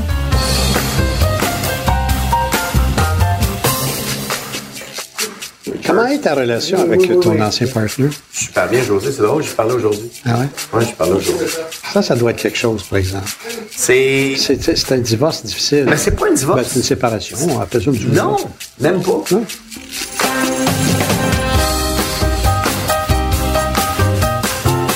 Alors, vous parliez d'âge pendant que je suis allée chercher le gâteau? Alors, euh, je vais allègrement euh, vous découper vos morceaux pendant que vous me dites euh, ce que vous êtes dit. Drôle de Alors, c'est phrase, quoi? ça. Je vais vous découper vos morceaux. Je vais découvrir le morceau. Mettons, quelqu'un y arrive là, il a juste entendu ça. Là. Là, je vais Ils parler d'âge sortiront que les je sais, je sais que, bon, euh, à, à la vraie nature, Avec euh, Jean-Philippe Dion. avec Jean-Philippe Dion, Jean-Luc dit, euh, il parlait d'âgisme. Parce qu'effectivement, Jean-Luc pourrait avoir tout à fait sa place à la télé aujourd'hui, puis comme il le disait à l'émission, il ferait ça les mains attachées dans le dos. Comment ça se fait qu'il n'est pas là? Jean-Luc dit. Je suis entièrement- J'imagine Puis, que l'âge. dit, je J'imagine suis entièrement d'accord. Est-ce que je peux dire que je suis entièrement d'accord? C'est ça, je l'ai dit. Ah ouais? Ouais. Ben merci, c'est Et- gentil. et- Là, je et- dis pas pour être gentil, je dis ça- pas je Et toi, je vais commencer par toi. Tu as quel âge? 47. OK. Alors, euh, 40, 40 Ça veut dire quoi, ça- ça? Ça? Ça dire- 47, 57, 57. 67. c'est vrai. Ah, C'est bien drôle. Ah non, 40, mais ça, m'a rien fait. le fun. 40, ça m'a rien fait. 50, j'avoue. 55. Pour vrai? Là, ça me rentrait dedans. C'est à cause de la me- publicité qu'il nous passait plus jeune? tu sais, Liberté 55. Il pense 55. en fait d'être libre à 55 et plus attaché qu'il l'a jamais été. Ouais, Ben oui. ça. Dans ma tête, Une femme, trois tellement enfants. 35. Et euh, tu deals comment avec l'âge, toi? Euh, 47, Euh, là? merci beaucoup. Pendant que je te sers En fait, un gros gâteau c'est- qui va aller directement dans Et tes euh, j'en j'en parle dans, dans mon prochain spectacle, tout ça. Puis euh, je, je dis que je je- j'aime pas vieillir du tout parce que c'est pas l'image que je m'étais fait de ce que c'était vieillir. Tu sais. Je dis, euh, un des segments que je fais dans le spectacle, je dis, moi j'ai grandi dans une famille, euh, ben, un peu comme tout le monde. Là. Ah oui? Fais pas, quelqu'un de. T'as grandi dans une famille. Accroche-toi, mon anecdote va plus loin. Mais j'ai grandi dans une famille où je me faisais dire, tu vas voir, Mario, en vieillissant, on devient plus calme, on est plus zen, on a plus de patience. Mais je pense que je n'ai pas eu ce morceau-là, moi. Je sais pas si moi, Ah moi, oui, ouais, ouais, pas moi- plus zen. Ah non, non, zéro, zéro. Je suis impatient, là, puissance 1000. Hum. Ce que je dis, c'est, mettons, tu, tu me demandes sur une échelle de 1 à 10 à quel point j'ai de la patience, je te réponds pas, je prends une échelle, je te casse ça à la tête. J'ai- j'ai- Puis c'est Ça, vrai. c'est un extrait de ton spectacle. Ouais, mais c'est c'est une ligne mais qui est vraie. Je me tape ses nerfs en vieillissant. J'aimerais ça. euh, on se dit qu'on devient plus sage en vieillissant, puis euh, dans mon cas, c'est pas tant. Je j'aime pas vieillir aussi parce que là, c'est là, je fais des gags évidemment, mais ce que j'aime pas aussi, c'est de dire quand tu vois tes enfants arriver. Il y a deux semaines, tiens, je, je fais une longue phrase pour rien, mais gars, je vais te dire. Il y a deux semaines, ma fille Jade revient d'école avec ses photos de finissante de secondaire 5 Wow. à, à la fin d'année, ça va être son bal et tout ça. Et euh, là, elle nous montre les photos, on est là autour de l'îlot, tout ça. Puis à un moment donné, je suis parti dans, dans les toilettes, puis je suis allé pleurer. Parce que ce qui m'a frappé comme un coup de poing dans le front, c'est comme de dire, hier, je la tenais ici, puis elle entrait dans mon avant-bras. Puis là, Tellement. elle a un chapeau de graduation sur la tête, tu fais... Puis ces années-là, ça fait mal à deux places. Un, parce que tu vois ton bébé vieillir, mais ces années-là, il faut que tu t'es ajoutes à toi aussi, tu comprends? Fait que c'est ça qui m'a frappé. Fait que... Et, et- et- et ouais, c'est court une vie. Tellement. C'est tellement court une vie. Moi, tu clignes les moi, yeux. moi, moi, je suis obsédé par la mort. C'est mon problème à moi. Là, ah, puis- j'avais jamais remarqué. mais euh, mais c'est court une vie.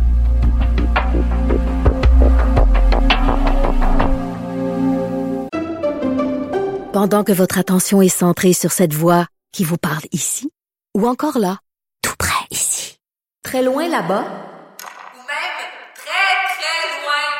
Celle de Desjardins Entreprises est centrée sur plus de 400 000 entreprises partout autour de vous. Depuis plus de 120 ans, nos équipes dédiées accompagnent les entrepreneurs d'ici à chaque étape pour qu'ils puissent rester centrés sur ce qui compte, la croissance de leur entreprise.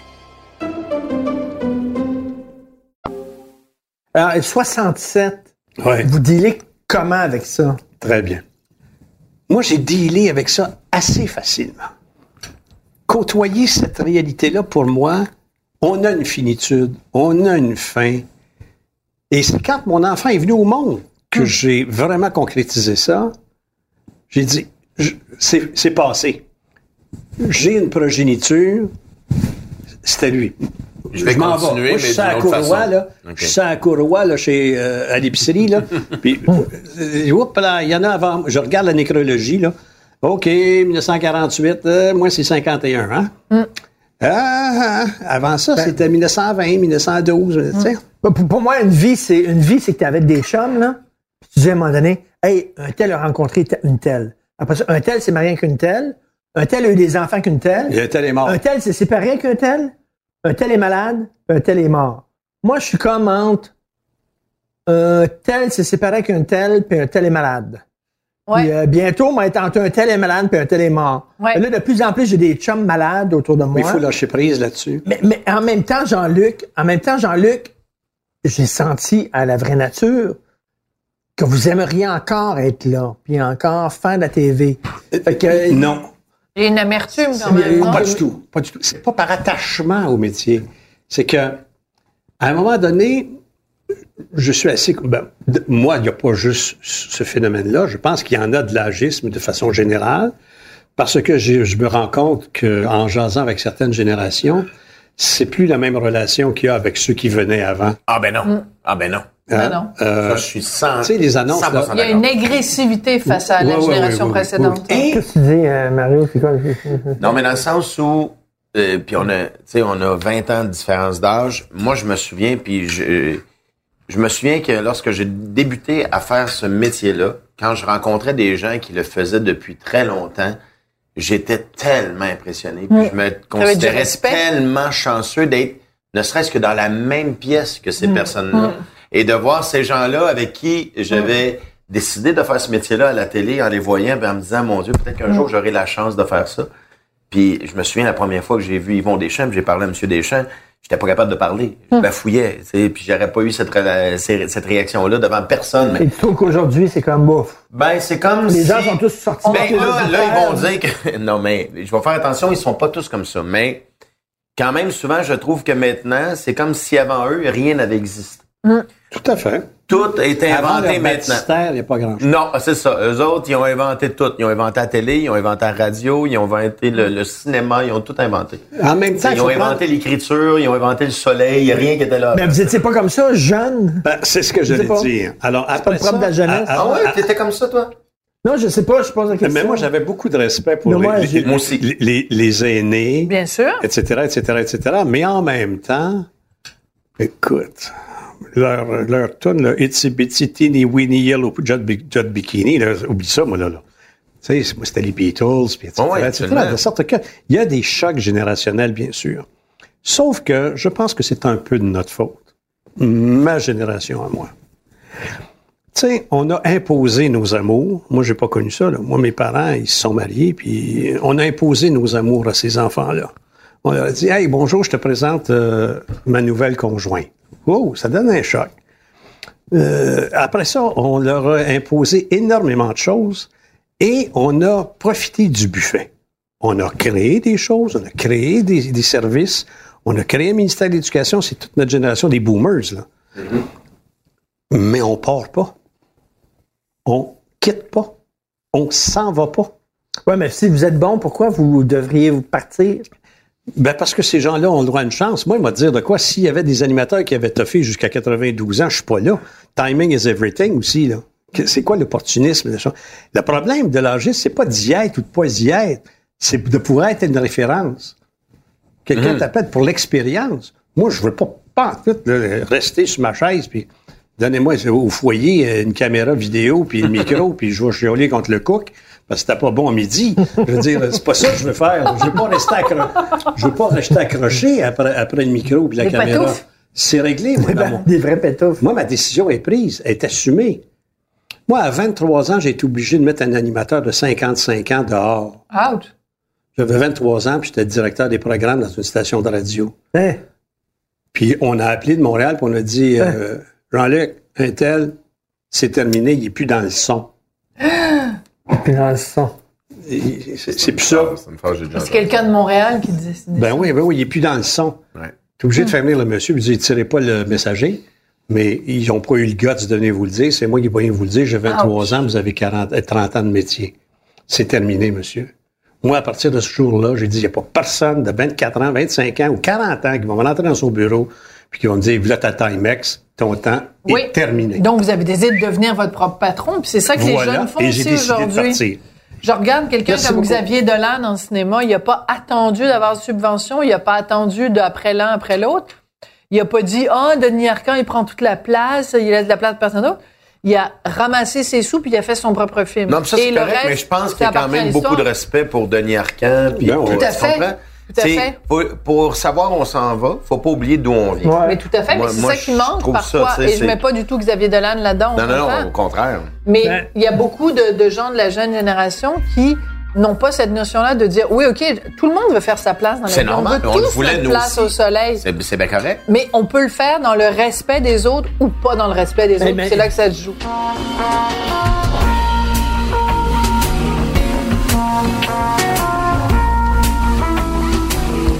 La vie, c'est pas de Ouais, pas mais- faire d'erreurs, c'est de faire des erreurs. De, de toute façon, on va en faire, on va Ouais. tomber de, peu, de un peu haut, de très haut, de Exact. moyen haut, peu importe. La, Ouais. la vie, de toute façon, on va avoir des claques d'en face. Mais s'il y a quelqu'un qui est passé par le que tu chemin avec? toi, que, euh, le même chemin que toi avant, t'as tout avantage à l'écouter, non? Il l'a Ben fait, oui. ce chemin-là. tu sais. Moi, c'est ce que je de m'ennuie mon plus fils. que mon père soit pas là. Ah oui. De, de- de l'appeler, là, il y a des Ah. fois, je me rappelle encore du numéro de mon père, je l'ai Ah. perdu, j'avais 19 Ah. ans. Et je, ce qui, le réflexe, des fois, là, j'ai fait, ah, je prendrai le téléphone, j'appellerai mon père, parce que j'ai besoin Ah. d'un conseil. Puis j'avais besoin de cette sagesse-là pour me Mm. guider, tu sais. Moi, la- une des plus belles leçons que j'ai eues de mon père, si on parle de ça, j'entre euh, chez nous à la fin d'une journée. je le cherche. je- J'ai dit, en entrant en corridor, je dis, Papa, où es-tu? Je suis ici. Et en tournant le corridor, je le vois, il est à terre. Parce qu'il il s'était fait couper une jambe, puis il avait trébuché, puis il était pas assez fort pour se relever. Donc, J'ai dit, t'es là depuis combien de temps? Mais il dit, je sais pas, après dîner. hein, je pense. Il est- il est 4h30, 5 heures. Il vous le dit comme ça, là? Oui, oui. Aussi détendu que ça? Oui, oui, oui, Ah. oui. Fait que là, je, me- je- je le reprends, puis je, je le lève, je l'installe dans, son fauteuil, dans sa chaise. Ah. Et là, il me dit, euh, je dis, ça n'a pas de bon sens. Je dis, il faut qu'on trouve un moyen pour que tu aies plus d'assistance que ça ou n'importe quoi. Et là, il m'avait dit, mon père, c'est un homme qui a fait 56 métiers, là, 56 misères, tu sais. Ah. Ah, ouais, ouais, ouais. Alors, il dit, Jean-Luc, il dit, il faut que tu t'arranges dans la vie, parce qu'on parlait de liberté, d'autonomie, puis etc. Il dit, il faut que tu t'arranges dans la vie pour être capable de dire non. La vraie liberté, c'est d'être capable de dire non. Oui. Des fois, tu es trop obligé de le dire. Puis tu dis oui parce que tu es obligé de le dire, parce que le- la vie t'amène. Oui, OK, je vais le faire. Essaye de toujours te mettre en situation où être capable de dire non. L'indépendance financière? La vraie liberté passe par le non. Alors un jour, je l'avais dit à un politicien qui souhaitait la souveraineté, j'ai dit posez une question à votre référendum qui, exige le non. Non, ben oui. Eh oui. Voulez-vous rester dans un pays qui ne respecte pas les peuples fondateurs, le français, le ci et le ça? Non. Vous allez l'avoir. Non, votre- là, c'est plus affirmatif. Le Ben non est plus Donc, ta affirmatif. question est beaucoup plus claire. Là. En ligne, ta question, dans le fond. Ben oui. Plutôt que de vouloir avoir de l'air clean au bout en disant. Ah parce oui. qu'on n'est pas, des- on n'est pas des vrais sans-dessin à temps plein, là, les, les citoyens. On comprend? Jean-Luc, est-ce que vous êtes rendu à un moment donné dans, dans votre. bon. J'imagine, j'imagine que vous êtes rendu à un moment donné. je- à quel âge. vous- C'est une question très délicate. Vous me répondez si ça vous tente. À quel âge vous vous êtes dit je, je suis indépendant de fortune, je n'ai plus à travailler pour gagner ma vie. Je n'ai plus à travailler pour vivre. Il y a une première fois que je l'ai pensé. Je pourrais m'asseoir sur mon cul. Ah oui, quand vous avez vendu votre journal. Il y a une première Ça, fois que je l'ai bon, pensé. Ouais. Je n'étais pas réaliste. La vie fait en sorte aussi qu'il y, a des- Ah ouais? il y a des coûts à assumer qui font en sorte que ça coupe un peu de moitié, sinon plus, euh, ce que tu as pu accumuler comme pécule. Un divorce? Ça peut arriver. Et- Ou la bourse qui se paye. et, et- et donc, euh, après ça, Linda et moi, on a fait un deal. Hein? Il faut travailler pour être capable de dire, ici on arrête, puis on va avoir un beau pyjama quand on va être malade, puis on ne sera pas à l'hôpital, il va y avoir du monde à la maison pour prendre soin de nous. Ça, là, on a travaillé plan, ça. c'était le plan. C'était le plan.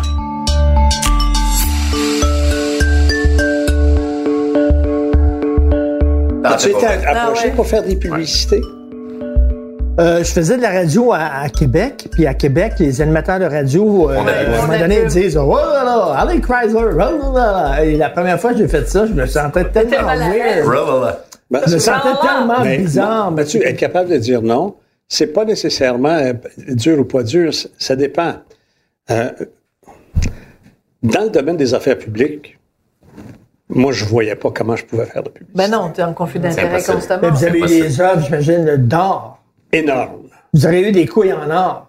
Énorme. Je ne vais pas parler de vos couilles, mais en tout cas, vous aurez eu des couilles en or. Énorme. Non, parce que sinon tu vas devenir humoriste, tu vas être dans l'humiliation avec la lumière.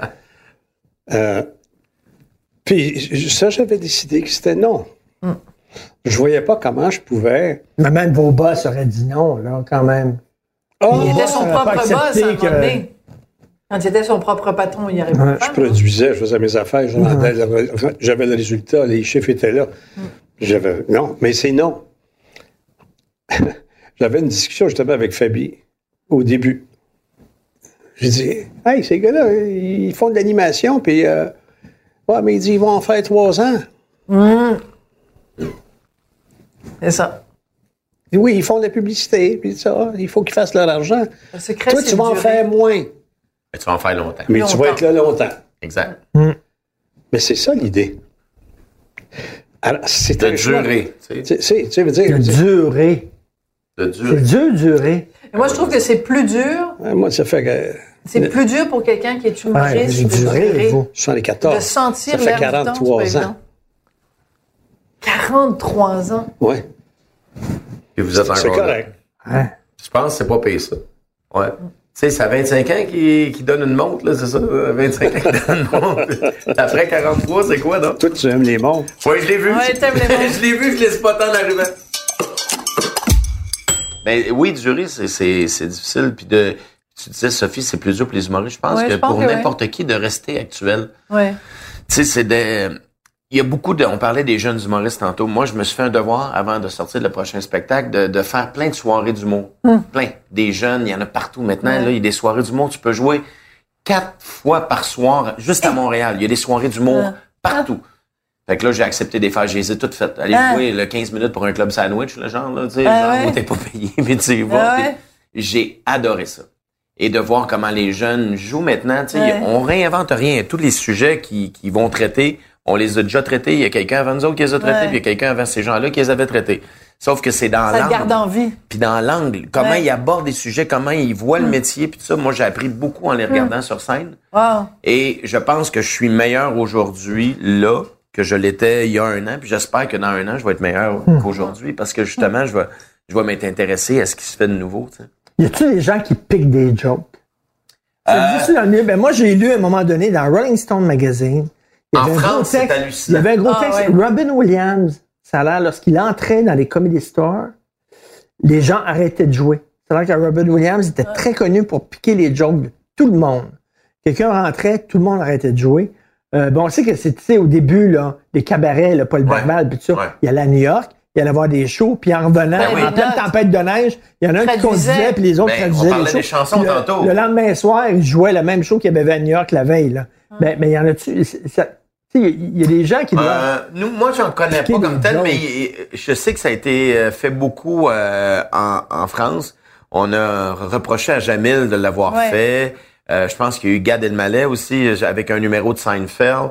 Euh, Il y, a, y a des trucs comme ça. Parce qu'avant, l'Internet n'existait pas. Donc, ça Ben se oui. faisait. Là, t'allais dans d'un d'un comedy store, puis tu voyais quelqu'un faire Tu un, un, un monologue de, de 15 minutes. Tu fais, bon, tu, tu changes un petit peu, personne ne va le savoir. Mais là, avec l'Internet, tu te rends compte que c'est le numéro que le gars fait, genre, mais ça ressemble beaucoup à ce que l'autre faisait.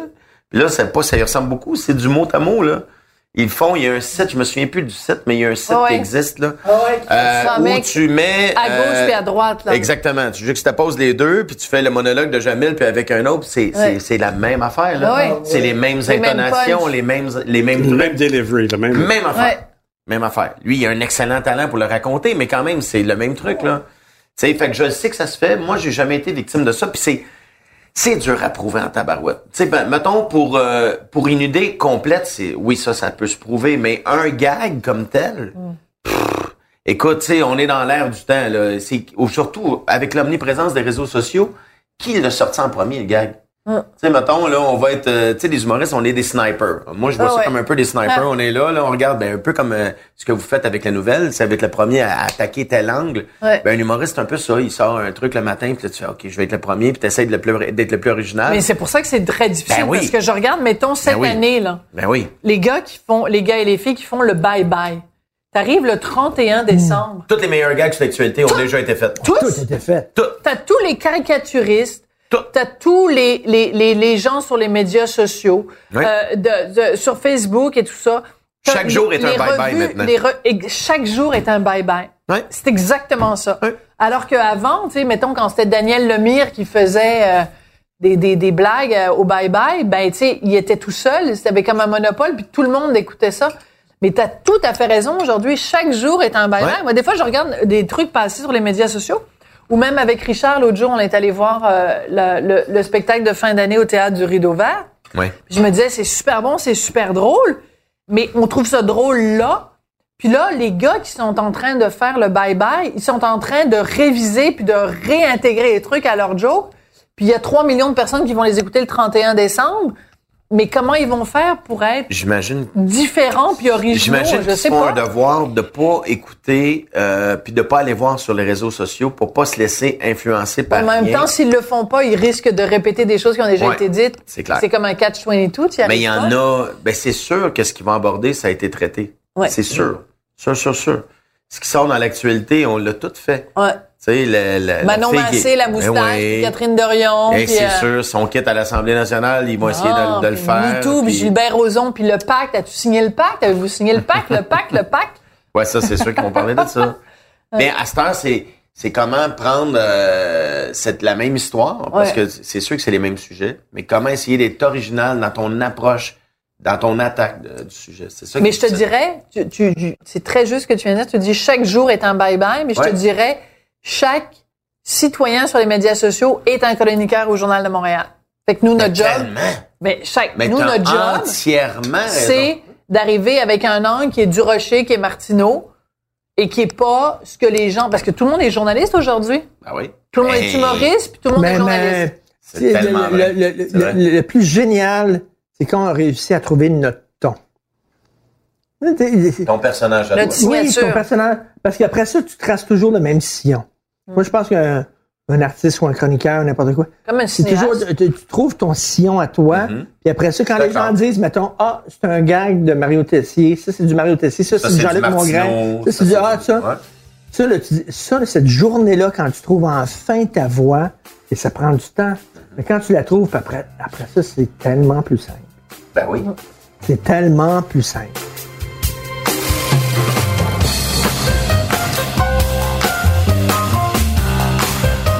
Mais y en a-tu qui vous snobaient? Moi, c'est une question. C'est, mettons, quand vous êtes arrivé, là, Écoute, je, euh, je me souviens, la première fois que j'ai été chercher un métro star, je me souviens plus dans quelle salle, en tout cas, peu importe. Moi, j'étais content. Ben, je, ben oui, je ben pars de j'espère. Sherbrooke, je prends mon public- char avec, le avec- public qui te donne un je prends-. Je mon Ouais. char avec ma femme, on monte à, à Montréal, on part de Sherbrooke. Arrive là, et le gagnant est, hein, bon, hein, je sais mon trophée, merci tout le monde, merci euh, le boniment. Mais avant en coulisses, il y a un gars qui me croise. Il dit, ouais, il dit, quand t'arrives en ville, t'arrives en ville. Me demande pourquoi ça tu ramasses ça.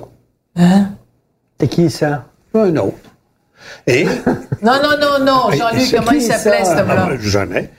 Alors, alors euh, là, c'est là que ma naïveté euh, s'est un peu rompue. Tu sais, quand tu regardes ça, une équipe de hockey, tu dis, pour moi, c'est toutes des chums. Pas sûr de ça. Moi, la semaine passée, il jouait contre l'autre, il a changé de chandail, puis là, il est rendu là, puis Ah, c'était quelqu'un de votre équipe en plus? Non, non, non, c'est quelqu'un du métier, du milieu. Alors, Des initiales, au moins. Non plus. S, D. non plus. Je sais pas c'est qui, ça. c'est, exactement ce que j'avais en tête aussi. Ouais, non, mais, moi, moi, C'est ce que je SD? pensais, là. Simon Durivage? Pas non. Et, et là, euh, t'arrives là, puis tu brises ta naïveté. Tu es là, tu te dis, ben voyons donc, comment ça, tu sais, comment ça se fait? C'est pas l'image que tu t'étais fait, là. Ben non, parce que, bon, c'est une grande équipe, puis ça me ils se connaissent. équipe, on se connaît pas. N'importe quoi. On se connaît pas. Euh, un, il finit, l'autre prend sa chaise. Tu sais, on se voit pas. Moi, en tout cas, j'ai pas, j'ai pas de relation dans le métier. J'ai pas de, j'ai pas de, de, de connaissances dans le métier, là. Et, et pourquoi vous avez dit non en politique? Parce que les gens, on vous aime assez, vous devriez vous aller en politique. Je dis, ben, mais pas tant que ça. Euh, je souhaitais d'aller en politique, c'est pas évident. Parce que je ne suis pas capable de me dire de me lever debout quand c'est le temps de me lever debout, puis de m'asseoir quand c'est le temps de m'asseoir. La ligne de cette notion-là, là, les lignes de parti. Le sourire en arrière du chef, là, Puis, d'être en arrière du puis chef, là, le là, sourire. moi, quand je revois ça, là, en randonnant en arrière, ils font, ils hochent- ils font hochent- ils opinent- ils opinent du bonnet, ils hochent la tête parce qu'il il vient de dire quelque chose. c'est le même partout, là. Non, Les Américains, ça- le State of the Union, c'est un- c'est une vraie farce. Ça tient pas debout. Moi, je suis pas capable de faire ça. Alors, mais oui, j'ai été approché. Ça vous a jamais tenté? Ça m'a tenté quand je connaissais pas ça. OK. ça m'a pu tenter. Et c'est Robert Bourassa qui m'a dit, à un moment donné, parce que je l'avais pris euh, après une entrevue, je disais, hey, politique, M. Bourassa, j'aimerais ça, vous me parliez de ça en dehors des, des ondes, vous me parlez de politique, là. Comment ça marche, etc., etc. Lui, il avait 36 ans quand il est devenu euh, Ben oui. Et le plus jeune premier ministre. premier pense. ministre du Québec, tu comprends? Euh, alors, euh, moi, j'étais un peu plus jeune, j'avais 25 ans peut-être, 26 ans. Il dit, écoutez, d'abord, prenez votre temps. Il faut pas embarquer là trop jeune. Moi, je suis embarqué là trop jeune. Et effectivement, parce que l'année d'après, c'était les événements de 70, octobre 70, il venait de rentrer. Et là, il me dit, vous savez, il dit, en politique, il faut faire attention. Nos opposants sont de ce côté-là de la Chambre, nos ennemis sont du même côté que nous. Quand ils te donnent des tapes dans le dos, c'est pour savoir jusqu'à mou, mettre le poignard. Sais, C'est pas nécessairement pour te féliciter. Alors, Ça au milieu de la télé. cette réalité-là, je dis, mais voyons, qu'est-ce qu'il dit là? Mais quand j'ai interviewé tant de politiciens, puis entendu tant de cassettes de réponses, je suis pas capable. Le livre de règlement du baseball n'est pas fait pour moi. C'est pas, c'est pas mon, ré- c'est pas moi, ça. Alors, je- non.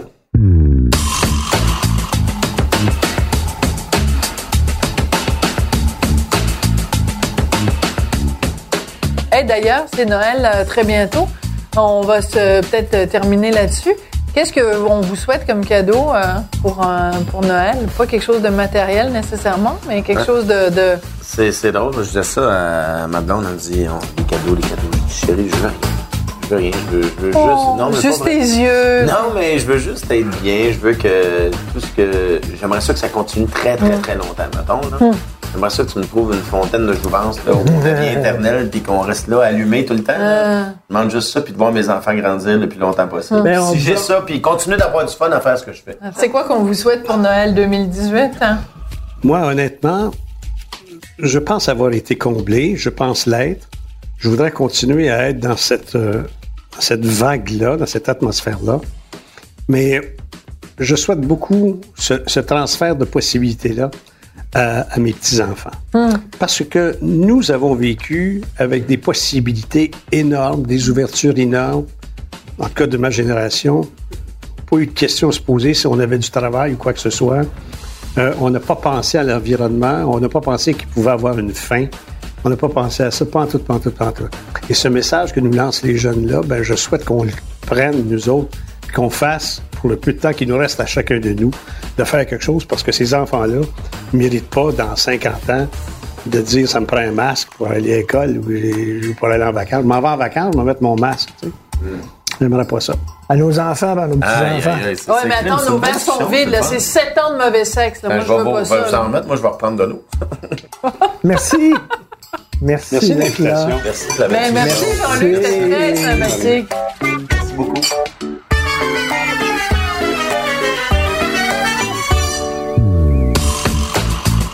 Vous avez écouté le balado Devine qui vient souper avec Richard Martineau et Sophie Durocher. Prise de son, Bastien Gagnon La France. À la recherche, Hugo Veilleux. Au montage, Philippe Séguin. Chef réalisateur, Bastien Gagnon La France. Une idée originale de Mathieu Turbide. Une production, Cube Radio.